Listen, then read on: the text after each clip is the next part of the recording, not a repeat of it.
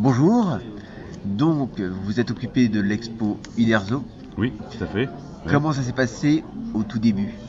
Au tout début, les éditions Albert René ont souhaité, pour les 50 ans d'Astérix, faire une exposition à Quai des Bulles. Et il se trouve que toutes les expositions étaient déjà bouclées, le budget Quai des Bulles était déjà bouclé, c'était très très tard, ça, ça remonte à deux mois à peine, deux mois, deux mois et demi.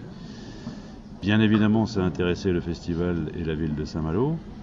Ils ne savaient pas trop comment faire ça, et comme j'avais fait pas mal d'expositions un peu décalées à une époque, ils m'ont demandé si je voulais m'en occuper. Et d'emblée, moi, la première chose que j'ai dit, c'est faire une expo sur les 50 ans d'Astérix, ça m'intéresse pas, même si j'aime bien le personnage, la question n'est pas là.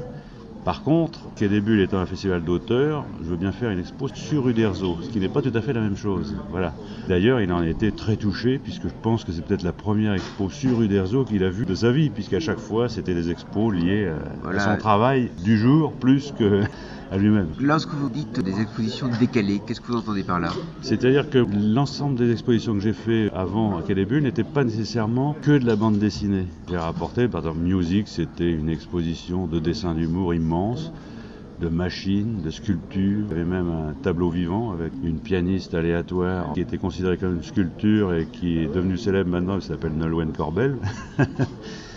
Et donc il y avait des, des, petites choses comme ça. Le biberon, c'était pareil. Le bib show, c'était demander aux gens de prendre le biberon comme objet et d'en faire quelque chose. Mais j'avais demandé à des dessinateurs de BD, mais aussi à des graphistes, des musiciens, des écrivains de jouer ce jeu-là.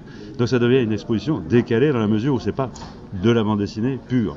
D'accord. Voilà. Le souci d'avoir une passerelle. Voilà, exactement. Ouais. Alors l'expo d'ailleurs Uderzo que j'ai faite très très vite, avec peu de moyens, aucun original évidemment. Le soutien des éditions Albert René pour avoir quand même des hautes définitions, pour faire des tirages intéressants. Je l'ai conceptualisé autour d'une chronologie du travail d'Uderzo et tout en installant dedans, en truffant l'expo, des gags peu décalés justement, mais liés à son travail et à ses séries.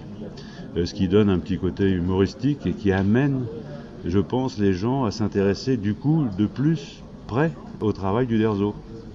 Est-ce que déjà vous avez eu des retours sur cette exposition? Oui, mais dès le départ, parce qu'en fait, déjà même en la montant en début de semaine, euh, il fallait refermer les portes à clé absolument, puisque les gens voulaient venir avant. Et puis, première journée, c'était la cohue. Il a fallu réaménager la salle un peu différemment pour que la circulation se fasse bien. Moi, ma grosse crainte, c'était de faire la faire visiter euh, à Albert Uderzo et son staff, quoique les éditions Albert René l'avaient vu avant, mais parce que je me disais, tous ces gags et tout, est-ce qu'il va pas être un petit peu gêné? Et alors, il était vraiment plié de rire, très heureux. Et je crois, enfin, mon édition Albert René m'ont demandé s'il n'y avait pas un moyen d'imaginer quelque chose et de voir si on pouvait pas finalement la faire tourner, cette expo. Donc, euh, c'est une expo qui risque de vivre un peu. C'est un très beau cadeau pour vous. voilà. Bah écoutez, merci beaucoup. Est-ce que vous avez d'autres projets pour, euh, comme expo? Oui, j'ai une très très grosse expo, mais que j'avais même avant comme projet. Mmh.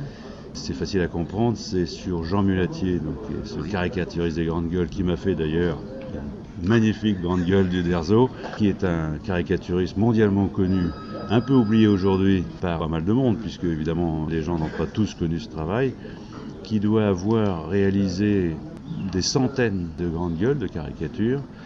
J'ai envie de faire une très très grosse expo, mais là, conceptuelle un peu avec des dessins agrandis à la taille gigantesque, des petits dessins, des labyrinthes, et mêler le son à tout ça, enfin créer des petits gags là-dedans, voilà. Un parcours, un parcours de grande gueule.